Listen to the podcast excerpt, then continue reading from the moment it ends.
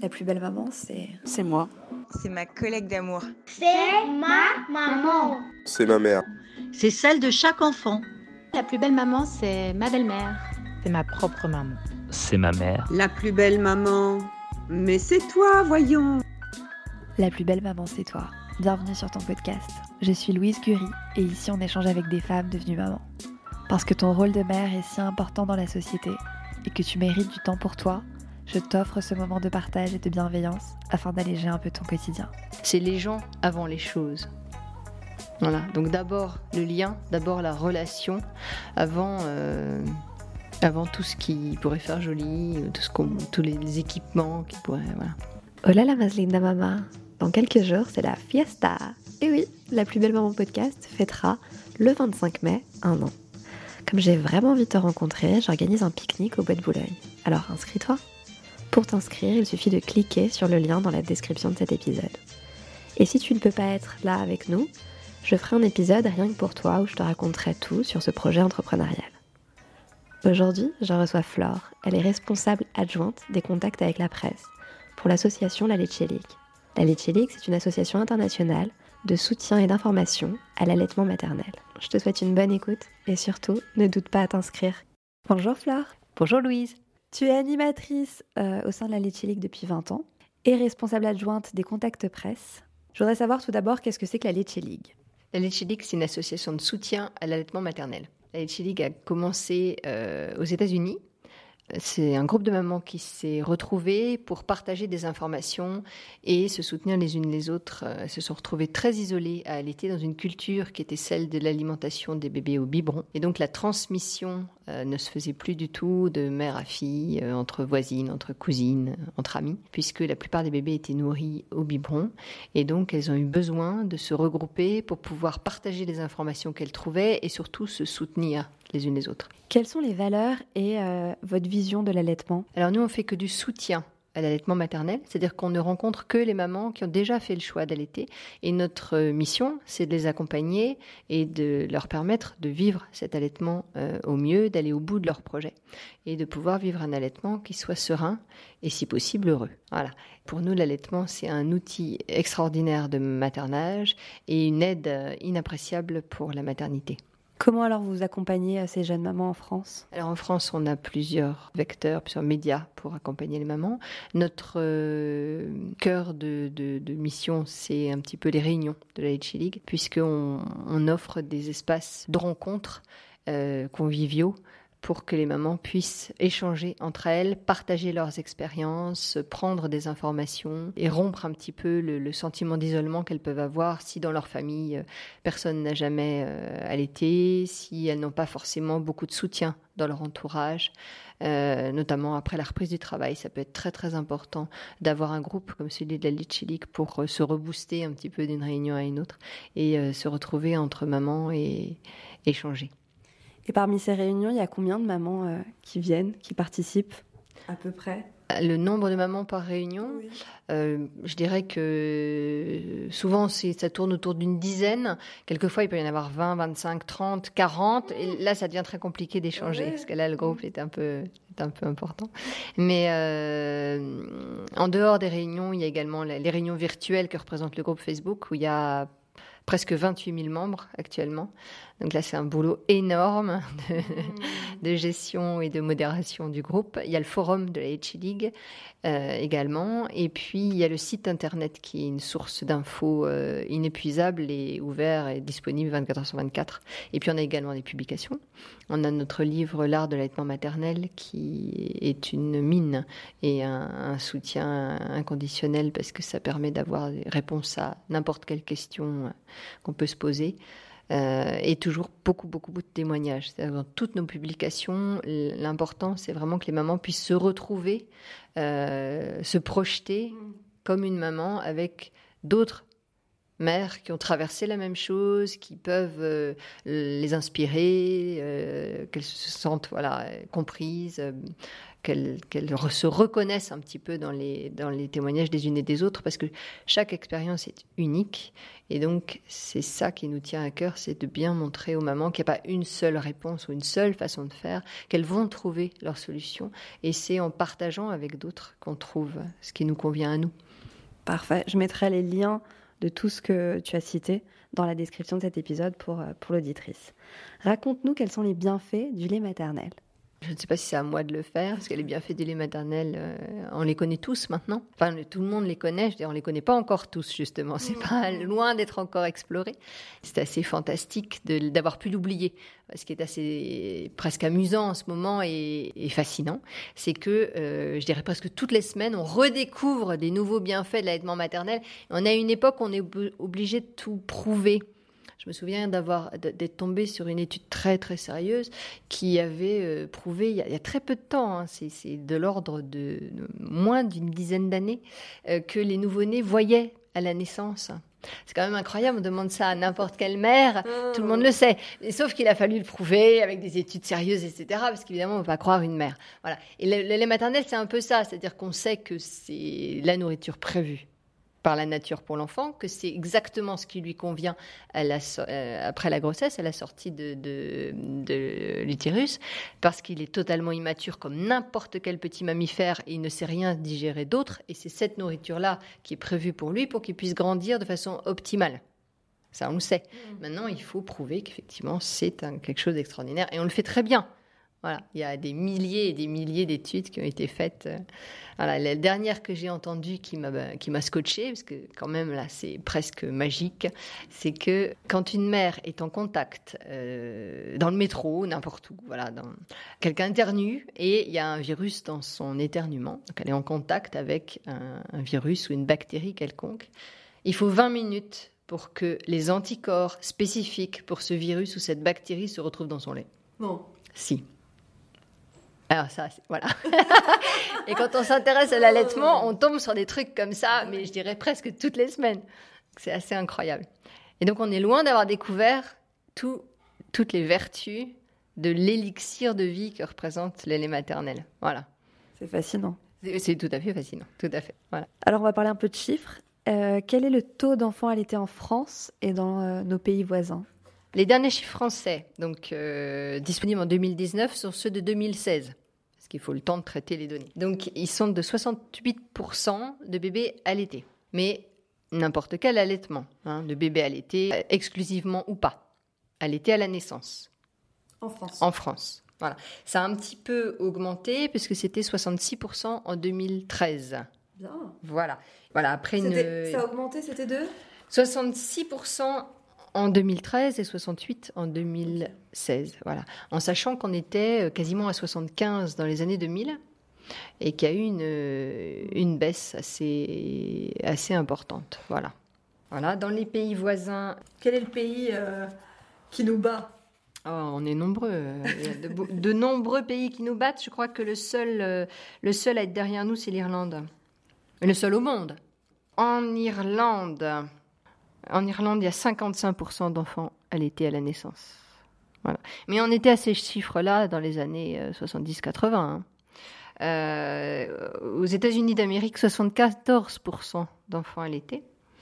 En Australie, 92. Wow. Euh, en Italie, 86. En Allemagne, 82. Et puis après, euh, il y a les pays euh, comme la Norvège, la Suède, euh, où il y a 95-98% de bébés allaités à la naissance. Voilà. Alors, ce sont des chiffres qui sont assez contrastés selon les, selon l'âge du bébé, évidemment, parce que là on parle des chiffres à la naissance, mais chez nous, ça baisse malheureusement assez vite. C'est-à-dire qu'à un mois, on n'est plus qu'à 54% de bébés allaités, euh, avec 35% seulement qui sont encore allaités de façon exclusive, c'est-à-dire qu'ils ont déjà eu du lait artificiel ou d'autres des préparations pour nourrissons. 39% euh, à 3 mois, dont 10% seulement de façon exclusive, alors que les recommandations de l'OMS et de l'UNICEF, c'est allaitement exclusif 6 mois pour les bénéficier de tous les bienfaits du lait maternel et pour euh, donner un départ euh, optimal à la santé euh, de l'enfant. Et 25% à 6 mois, encore allaités. Voilà. Et à un an, 9% de bébés sont encore allaités en France. Comment tu peux expliquer ces chiffres? La baisse la baisse très ah. impressionnante et assez rapide. Mm. On connaît, on connaît les raisons. Hein. On connaît les raisons, c'est-à-dire que euh, elles ont été étudiées par la, l'étude Epiphane, par euh, la cohorte ELF, par différentes, euh, différentes études qui sont intéressées à ça. Donc on sait que l'allaitement est d'autant plus important que la mère a bénéficié de séances de préparation à l'allaitement avant la naissance, qu'elle a fait des études et qu'elle a pris un congé parental. Ou, voilà, ou du moins un, complément de, un complément de congé de maternité, qui n'est pas forcément un très long congé parental, mais elle l'a pas forcément repris tout de suite à la fin du congé maternité. Et il y a moins d'allaitement chez les mères qui sont très jeunes, qui sont seules, qui ont un faible niveau d'études et qui ont repris le travail avant même la fin du congé de maternité. Celles-là, c'est celles qui vont allaiter le moins. Et comment faire alors? Il va falloir les sensibiliser davantage? C'est leur choix? Il y a un rapport de l'UNICEF sur l'allaitement dans le monde qui montre que euh, le moyen d'augmenter les taux d'allaitement exclusif, c'est des, actions combinées. C'est-à-dire à la fois les professionnels de santé formés dans les centres de santé, les maternités qui s'occupent de la santé de la mère et du nourrisson. La communauté formée à l'allaitement qui va soutenir la mère et des groupes de soutien de mère à mère. Voilà. Et effectivement aussi une politique, c'est-à-dire une protection de la maternité au travail, avec des lois qui permettent à la mère euh, d'avoir une pause d'allaitement ou d'avoir son bébé qui la rejoint sur le lieu de travail. Euh, la personne qui garde le bébé va amener le bébé pour une tétée, voilà, des choses comme ça. Des protections de la maternité au travail. Voilà. Il n'y a que comme ça, avec les actions combinées, mmh. qu'on arrive à, faire évoluer les chiffres, parce que la mère est soutenue dans ses décisions d'allaiter. Euh, parce qu'effectivement, on voit les chiffres sont clairs, c'est-à-dire que la plupart des mamans ont le souhait d'allaiter puisqu'elles démarrent. Et si elles s'arrêtent, c'est souvent qu'elles n'ont pas reçu de soutien mmh. pour continuer. Il y a des contraintes autour. Voilà. Mmh. Et les contraintes qui ne leur permettent pas de concilier euh, voilà, leur maternité et euh, leur vie professionnelle notamment. Alors qu'en fait, c'est tout à fait possible. Notamment en France, on a des lois, mais elles ne sont pas forcément très bien connues, pas forcément non plus très bien euh, soutenues. Tout à mmh. fait. Tout à fait. Et donc, parle-nous un peu de, de, ces mamans qui travaillent et qui ne veulent pas arrêter l'allaitement.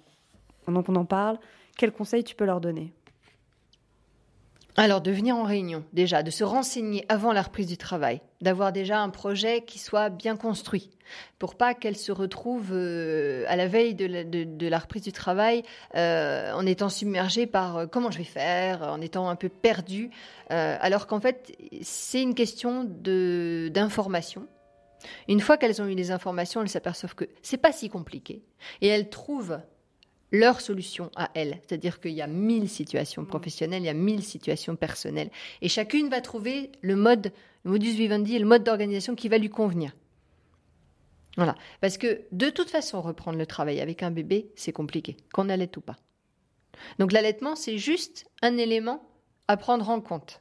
Voilà. Mais de toute façon, il faut s'occuper de la garde de l'enfant, il faut tout réorganiser parce que euh, la vie n'est plus la même avant euh, l'arrivée de cet enfant et une fois qu'il est là et que euh, et ben il y a cette responsabilité là au cœur du quotidien qui fait que ben voilà l'organisation de toute façon est différente.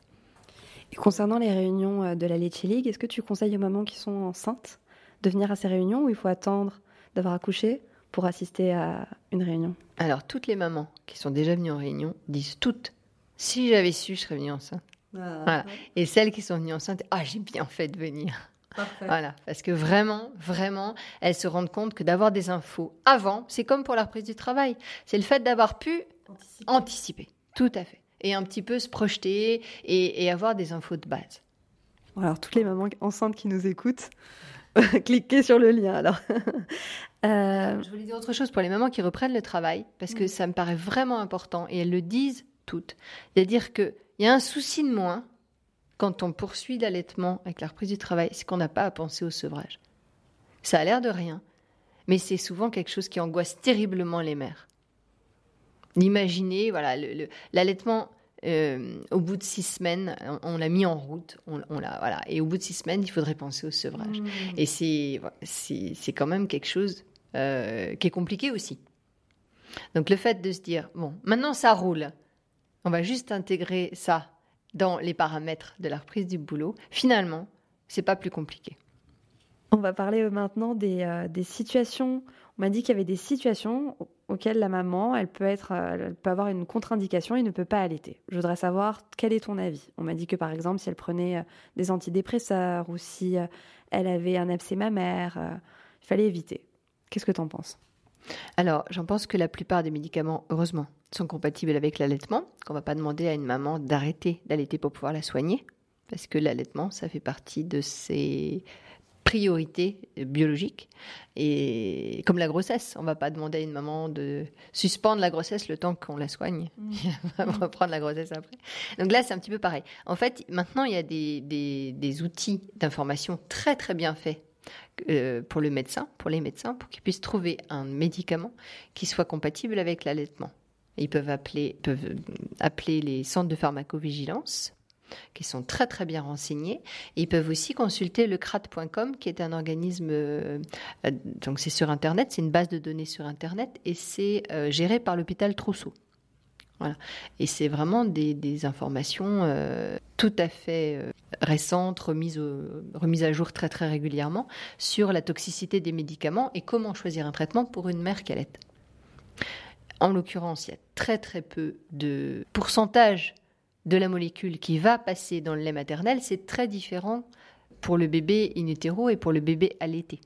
C'est-à-dire qu'effectivement, euh, la barrière placentaire est beaucoup moins efficace que tous les mécanismes qui font que euh, le lait se fabrique dans le mmh. corps de la maman. Dans le lait, il va quasiment rien y avoir euh, comme pourcentage de ce que la maman peut, ingérer.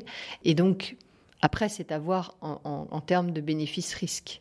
C'est-à-dire, est-ce que c'est gênant qu'il ait 0,00% euh, mm. de la dose que prend la maman par rapport à ce que voudrait dire un sevrage pour un bébé de cet âge-là, etc. Surtout que c'est momentané, voilà, et que la plupart des molécules sont utilisées aussi en pédiatrie. Donc, elles ne sont pas forcément toxiques pour les enfants, puisqu'on les utilise si le bébé était malade. Voilà. Donc, euh, en, tout état, en tout état de cause, c'est la plupart du temps possible de trouver un traitement. Sauf évidemment euh, chimiothérapie ou des choses comme ça, des pathologies vraiment, des, médicaments très toxiques, des pathologies très très lourdes, qui restent fort heureusement rares. Concernant la durée recommandée d'allaitement, quelle est sa durée et quelle est la moyenne nationale en France? Tu l'as à peu près dit euh, tout à l'heure avec la, cette chute. Oui, voilà, il y a une chute de la durée d'allaitement en France. Donc, je ne connais pas la, durée moyenne pour la France, mais voilà, euh, bon, les, chiffres sont quand même assez, assez marquants qu'à à 3 mois, il reste plus que 39% de bébés allaités par rapport à 68% à la naissance. Euh, voilà, et encore 25% à 6 mois. Donc ça, ça chute assez vite. La durée recommandée d'allaitement, Jusqu'à six mois, le bébé n'a besoin de rien d'autre et euh, la, recommandation de l'OMS et de l'UNICEF pour la santé de l'enfant et du, nourrisson, du bébé et du, jeune enfant, c'est euh, d'allaiter six mois exclusivement pour justement qu'il puisse construire son, système immunitaire et qu'il puisse bénéficier au mieux de tous les bienfaits de l'allaitement maternel. Après, on peut bien sûr continuer au-delà de l'allaitement exclusif après la diversification alimentaire et en plus de la diversification, alimentaire qui vient en plus de l'allaitement, puisque le bébé a encore besoin de lait jusqu'à au moins 2-3 ans. Voilà, donc on peut très très bien poursuivre l'allaitement euh, autant de temps que le bébé a besoin de lait. Euh, voilà, donc la recommandation de l'OMS, c'est 2 ans d'allaitement minimum. En sachant qu'on peut continuer au-delà, voilà. Et c'est après, c'est le bébé, c'est l'enfant finalement qui décide, c'est ça? À partir d'un certain âge? Par exemple, à deux ans, l'enfant, il va vouloir ne plus euh... Alors, pour vous parlez de l'âge du sevrage. Là. Voilà. Alors, l'âge du sevrage, effectivement, euh, à partir du moment où le, bébé n'a plus besoin de lait en termes de besoins physiologiques, c'est-à-dire qu'il est capable de digérer autre chose et il a une alimentation diversifiée, variée, euh, à ce moment-là, oui, le sevrage est quelque chose qui intervient euh, je dirais, conjointement décidé entre le bébé et sa maman. Après, ça devient une, décision euh, euh, commune et euh, c'est une histoire de relation. Mais là, on n'est plus dans la, dans, la physiologie, dans, la, dans le lait, voilà. Mais finalement, quand vous regardez les rayons du supermarché, il y a du lait de croissance encore jusqu'à 3 ans. Donc ça veut bien dire que les bébés ont encore besoin de lait jusqu'à 3 ans. que représente l'allaitement dans le monde? C'est une question assez large, mais je voulais euh, avoir ton avis. Ah, c'est la norme biologique. D'abord, on est des mammifères, on allait. Tous les mammifères allaitent, tous. Voilà, on n'a pas tellement le choix pour euh, élever nos petits, euh, pour leur permettre de survivre et de grandir de façon optimale, dans le meilleur, et le meilleur état de santé qu'ils puissent atteindre. c'est les allaiter. C'est la nourriture qui est prévue eux. Après, effectivement, c'est devenu euh, culturellement, c'est devenu un symbole très fort du, lien mère-enfant. Euh, quand on veut parler de, ce que c'est que d'être une mère, on va souvent donner une image de, de l'allaitement. C'est une, image qui est très très forte. Aujourd'hui, j'ai l'impression aussi que c'est devenu aussi une sorte de philosophie de vie. Qu'est-ce que tu en penses? Euh, La philosophie de vie de l'allaitement, je dirais que c'est... Euh, alors ça va être en lien avec euh, tout le, retour à la nature, l'envie de ne plus dépendre de, du consumérisme et de tout ce qu'on peut vendre et acheter pour sa vie quotidienne et pour au moins pour répondre aux besoins de base. Donc c'est un retour à à l'essentiel.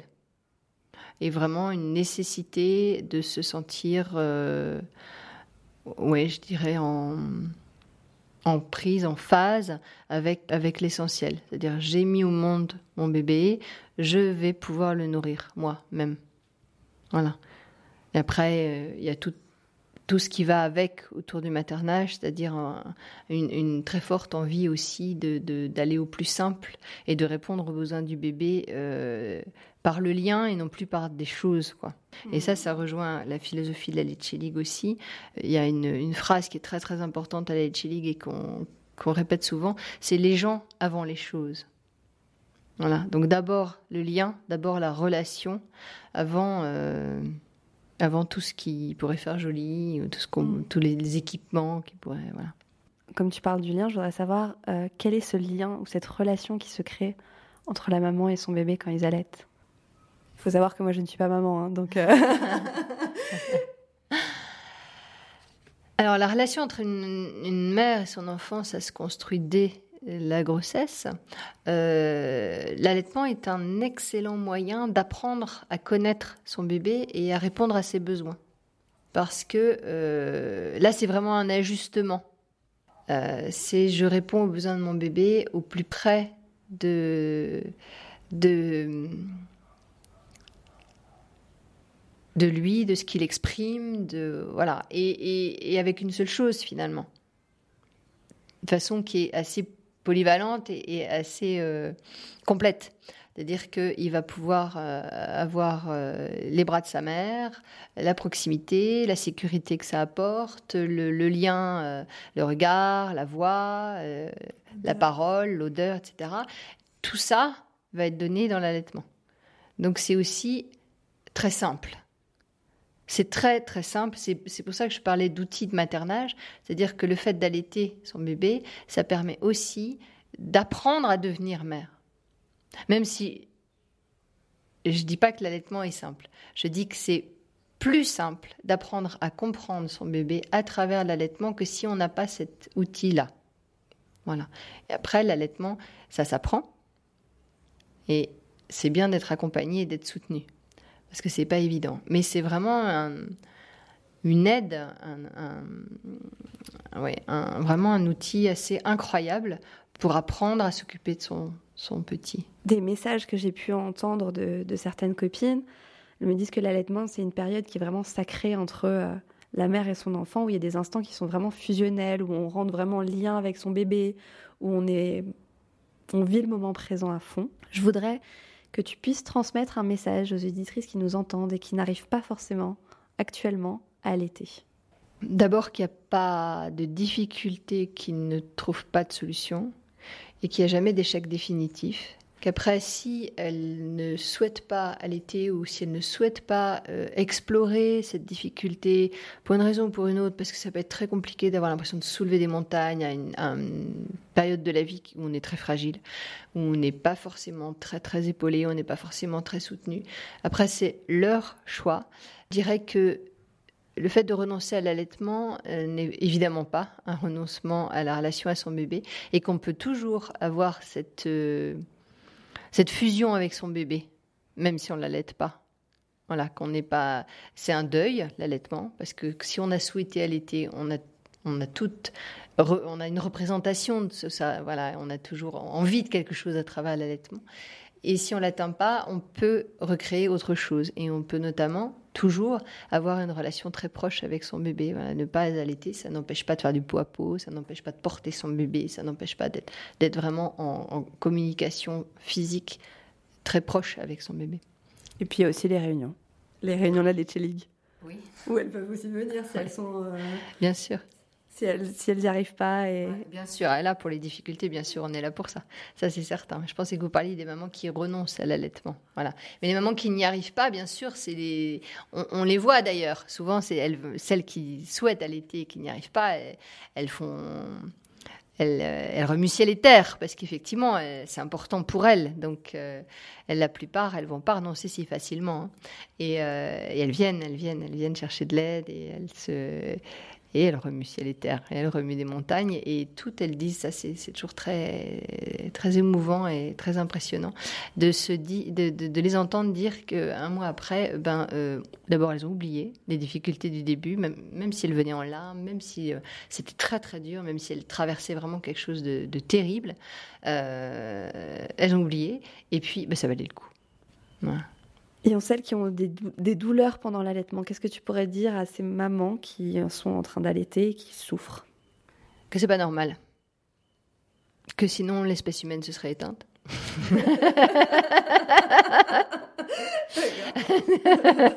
que l'allaitement c'est fait pour être agréable. Un minimum. Voilà, un minimum agréable. Et que donc non, on n'allaite pas euh, parce qu'on est maso. Et que donc si elles ont mal, il faut vraiment qu'elles aillent chercher de l'aide parce que la douleur va pas disparaître toute seule et la douleur va pas euh, se guérir toute seule ou s'atténuer toute seule. S'il y a une douleur, c'est un signal d'alarme. Il y a quelque chose qui se passe pas bien. Donc, chercher de l'aide tout de suite pour pouvoir tout de suite contourner la difficulté ou supprimer le problème. Auprès de qui on va chercher de l'aide à part la Leche Alors, à part la Leche League, elle est consultante en lactation. Il y a pas mal de maternités qui en ont maintenant. Des consultantes en lactation diplômées IBCLC, vers qui on peut se tourner. Et puis, il y a des professionnels de santé qui sont formés à l'allaitement, qui ont fait une formation euh, en formation continue, qui, qui, ont souhaité se former à l'allaitement maternel. Donc, il y a des gens qui ont le DU d'allaitement, par exemple. Il y a des gens qui ont, qui ont vraiment suivi une formation et qui vont être à même de répondre aux interrogations des mamans et de les aider. En parlant de douleur, je voudrais savoir comment on peut soulager la douleur pendant la montée de lait. C'est un peu technique comme question. Alors, euh, elle est intéressante cette question parce qu'on parle de la montée de lait euh, voilà, comme quelque chose de cauchemardesque. Mais en fait, euh, la montée de lait, ça s'anticipe. C'est pas au moment de la montée de lait qu'on va pouvoir faire quelque chose. C'est au moment de la naissance du bébé qu'on va pouvoir faire quelque chose pour la montée de lait. On va pouvoir garder le bébé contre soi 24 heures sur 24 et répondre à tout ses besoins de tétée par le sein et euh, être vraiment à l'écoute du moindre signe d'éveil pour pouvoir lui donner le sein dès qu'il bouge. Parce qu'un bébé euh, in il est nourri en continu. Quand euh, il vient au monde, il est à jeun d'un coup. Là, voilà, il est plus nourri. Et il va falloir qu'il apprenne à venir chercher tout seul sa nourriture. C'est pas évident. Mais donc, dès qu'il bouge, c'est forcément qu'il a faim. Il est là que pour ça. Il est là que pour se nourrir, apprendre à trouver une autre source d'alimentation par lui-même et, ne pas se déshydrater et grossir. Donc, ça veut dire que la moindre occasion est bonne, c'est au sein. Et si donc euh, on a pu vérifier, euh, on a pu surveiller et le mettre au sein dès que il bouge un tout petit peu, qu'il fait des mouvements de langue, qu'il fait des petits bruits, qu'il bouge les yeux sous ses paupières, qu'il met sa main à sa bouche, qu'il se tourne comme ça, il a l'air de chercher euh, sur le côté, c'est au sein direct. Du coup, ça va faire beaucoup, beaucoup, beaucoup de petites tétées. On va avoir aussi un bébé calme, alors que si on attend qu'il pleure, il est complètement stressé, complètement désorganisé, il est incapable de téter, on perd beaucoup de temps. Et en plus, il y a le stress, l'angoisse, le, voilà, un bébé qui pleure, la maman qui est perdue, démunie, le bébé qui sait plus du tout téter parce qu'il pleure, il est désorganisé, stressé, etc. Voilà, on a perdu du temps et des, des occasions de téter. Parce que souvent, quand il pleure, c'est qu'il a montré plein, plein, plein de petits signes avant qu'on n'a pas vus. Et puis il pleure parce que ben euh, voilà, il en peut plus quoi. Il est affamé là, là il est affamé. Voilà, sauf que là il est plus capable de téter. Euh, donc ça va faire plein plein de petites tétées, ce qui fait que ça va bien stimuler le sein, ça va bien mettre en route la lactation et la montée de lait on la verra pas. La montée de lait elle arrive quand le bébé a beaucoup dormi, qu'il a été bien sage, qu'il a été dans son berceau, un beau bébé avec une belle petite étiquette avec son prénom et puis une belle petite barboteuse machin et qu'il a pas tété. Donc, euh, non seulement lui, il n'a pas pris de poids, voire il en a perdu. Euh, et en plus, sa maman, elle, a, les seins de la maman n'ont pas bien compris ce qu'on demande d'eux. Là, il faut que je fasse du lait, il faut pas que je fasse du lait, quoi, qu'est-ce? Et donc, coup, voilà, euh, ça se fait de façon totalement anarchique avec les seins qu'on décrit comme des ballons de rugby qui deviennent durs comme de la pierre, que le bébé ne peut du coup pas téter parce qu'ils sont beaucoup trop durs. Le bébé, il a besoin d'un bon sandwich, une belle brioche moelleuse, pas d'un espèce de caillou euh, mm. hyper dur. Voilà. Parfait. Et à propos du lait, est-ce que la composition du lait évolue au fil des mois, voire des années, et s'adapte à la croissance de l'enfant et du bébé? Bien sûr, mais il évolue aussi euh, à chaque tété, tous les jours plusieurs fois par jour. Il n'est jamais le même. Le bébé va jamais téter le même lait. D'accord. C'est jamais le même goût selon ce que la maman a mangé. C'est jamais la même composition selon s'il a soif, par exemple, il va prendre le, premier lait, le lait qui est très désaltérant. S'il a faim, il va rester un petit peu plus longtemps au, sein et il va prendre le bon gras parce que il a besoin de se nourrir. Euh, si la maman a mangé euh, des asperges, des brocolis euh, ou des cacahuètes ou du chocolat, ça va pas avoir le même goût. voilà, quand les mamans tirent leur lait, les mamans qui ont l'expérience de tirer leur lait tous les jours quand elles reprennent le boulot, elles disent c'est incroyable. Un jour, le lait il est presque transparent, bleuté. Le lendemain, il est, jaune d'or, euh, presque, enfin jaune bien. Mmh. Et c'est jamais la même couleur non plus. Et effectivement, le lait évolue au fur et à mesure que l'enfant grandit. Et d'ailleurs, il y a quelque chose d'assez étonnant, encore une fois, qui a été découvert il n'y a pas longtemps, c'est qu'à la fin de l'allaitement, quand il n'y a plus beaucoup forcément de... pas, forcément, il n'y a plus forcément beaucoup de lait. Ça dépend des bébés, de leurs besoins, etc. Mais il y a des bébés qui têtent plus beaucoup. Enfin, des bébés, des bambins, là on parle de la fin de l'allaitement. Donc des bambins qui têtent plus forcément beaucoup. Donc du coup, il n'y a plus beaucoup de quantité de lait. Mais c'est d'autant plus euh, concentré en anticorps. Voilà. Génial. Alors, je voudrais savoir par rapport aux mamans qui congèlent leur lait. Il y a plein de mamans qui stockent leur lait dans des petits mhm. sachets. Est-ce que euh, ça préserve tous les bénéfices de congeler son lait? Alors, il y a quelques euh, éléments qui peuvent effectivement être altérés par la congélation. Ça reste quand même le meilleur substitut du lait maternel direct euh, au sein frais. Voilà. Parce que de toute façon, ce bébé, il a besoin d'être nourri, sa maman n'est pas là, il faut lui donner quelque chose et c'est le meilleur substitut qui soit. Ça permet de conserver le lait de façon euh, sans, risque, sans danger. Très facile à, manipuler, du coup, à, transporter aussi. Du lait congelé dans une glacière, voilà.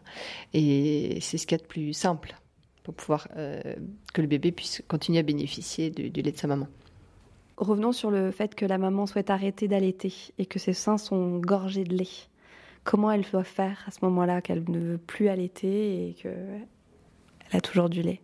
Alors, elle va être obligée de tirer son lait. Elle peut pas garder les seins engorgés comme ça parce que ça fait très mal. Euh, donc, elle va soit tirer à la main. Ça, c'est important. Que... C'est un geste qui est important d'apprendre euh, dès la maternité, à tirer son lait soi-même à la main pour justement éviter les situations où on se retrouve engorgé, on a mal et on a besoin de se soulager. Donc, soit à la main, soit avec un tire-lait, mais très doucement pour pas se blesser, pour pas se faire mal. Et puis, euh, progressivement, donc tirer juste pour être confortable. C'est pas la peine d'essayer de vider complètement mm. les seins, juste pour être un peu plus confortable et tirer de moins en moins au fur et à mesure. voilà, petit à petit, les seins n'étant pas stimulés, la lactation va baisser, mais c'est vrai qu'on peut pas arrêter du jour au lendemain. Il va falloir toujours vider les seins un minimum, tirer le lait pour, pour euh, assouplir les seins et, pas se sentir trop mal et, et euh, rester confortable. Et puis on peut s'aider aussi avec des, avec des tisanes couplets. Voilà, c'est pas nécessaire forcément de prendre des médicaments, ce qu'on donne à la montée de lait aux mamans qui veulent pas du tout, du tout allaiter. C'est des médicaments qui sont assez décriés parce que c'est des médicaments qui agissent sur les hormones de l'allaitement, qui sont des, psychotropes. Et il y a eu des, des effets indésirables assez, assez violents. Donc, euh, c'est pas forcément nécessaire de prendre ces médicaments-là. On peut très bien s'en passer. La sauge euh, à dose euh, intense, la sauge bien bien concentrée, ça marche très très bien pour, euh, pour baisser la lactation, pour couper le lait. Le persil aussi, mais c'est pareil, ça va être en soupe, hein, ça va pas être les trois petits grains de persil sur la salade, c'est vraiment une soupe de persil, ça peut aider aussi à couper le lait. Voilà. Parfait. Merci pour tous ces conseils, j'espère que vous avez pris note, euh, les auditrices qui, euh, qui dans, que si vous êtes en recherche de toutes ces, euh, ces informations. Avant de finir cet épisode, ma chère Flore, je voudrais savoir quelle est ta citation préférée Puisque tous les jours, je publie une citation sur mon compte Instagram, La plus belle maman? Alors, c'est une citation euh, qu'on a l'habitude d'utiliser euh, la Lecelique pour euh, expliquer un petit peu ce que, ce que, ce que peut représenter l'allaitement. C'est une citation du docteur Grantley Reed, qui est un, pédiatre anglais. Donc, le bébé a trois besoins basiques. C'est la chaleur, la sécurité de, des bras de sa mère et le lait de ses seins. Et les trois besoins sont comblés par l'allaitement. Alors, il y en a une autre que j'aime bien aussi. Dis-nous Ça, c'est pour pouvoir justement profiter euh, de, de, de, ce temps très intense de la toute petite enfance qui dure vraiment pas du tout longtemps. C'est hyper intense, qu'on a l'impression le nez dans le guidon, qu'on va jamais s'en sortir, que ça s'arrêtera jamais. Et puis, ils grandissent tous. Et donc la, la citation, c'est un peu rigolote, mais c'est à mettre sur le frigo. C'est faire le ménage avec des, des enfants petits, c'est comme balayer la neige en plein blizzard. Génial, merci Fleur. Merci beaucoup Louise. Si tu as aimé cet épisode, je te propose de t'abonner au podcast et de m'offrir 5 petites étoiles sur iTunes. Ces étoiles me permettront de me faire connaître auprès d'autres mamans. Je t'invite aussi à me suivre sur Instagram. Mon compte c'est la plus belle maman et à visiter mon site internet www.laplusbellemaman.com. Je m'arrête là. À très vite.